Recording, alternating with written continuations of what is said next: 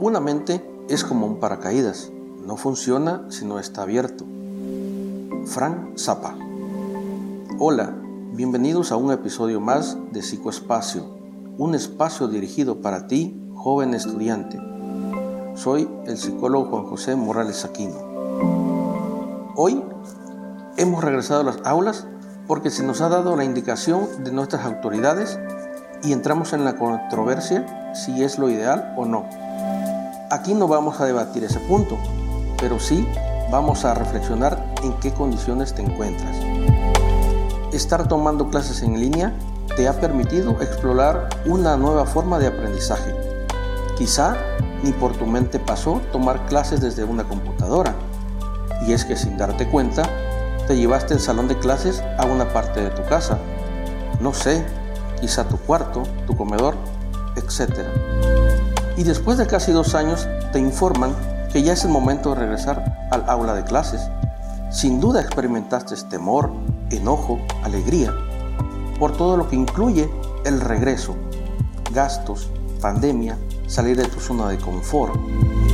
Quizá si analizas en qué condiciones estás, qué pusiste de tu parte para aprender, recuerda que en el camino del saber y sobre todo en la preparación profesional depende un 40% del docente y un 60% del estudiante, un poco más que la mitad.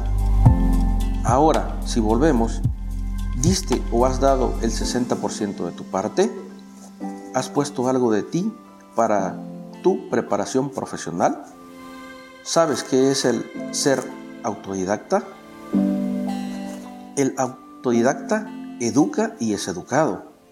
Hay personas que se forman solo por las clases, otras lo hacen a través de su propio aprendizaje, profundizando sobre un tema o área de conocimiento que le interesa. Un buen autodidacta nunca se conforma con lo que sabe, siempre tiene esa necesidad de aprender por sí misma. Indaga, consulta libros, manuales, ocupa la tecnología que tiene a la mano sin necesidad de una tercera persona o que se le indique. Ahora sí, dime, ¿eres autodidacta? ¿Lograste serlo en estos casi dos años de pandemia?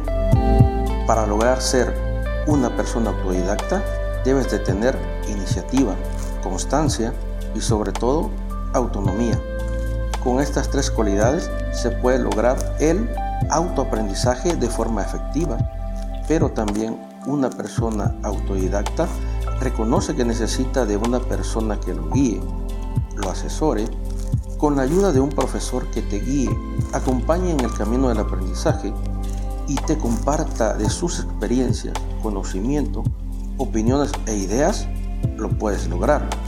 El ser humano tiene la capacidad de aprender en situaciones complejas y también tiene la capacidad de adaptación y tú experimentaste ambos en esta pandemia. Quizás sin darte cuenta empezaste el camino de ser autodidacta o bien es el momento de serlo para que puedas estar en las mismas condiciones que tus demás compañeros. Agradezco haberme escuchado y espero haber logrado inquietarte a entrar en el mundo del autodidactismo. Nos vemos en la próxima emisión de Psicoespacio.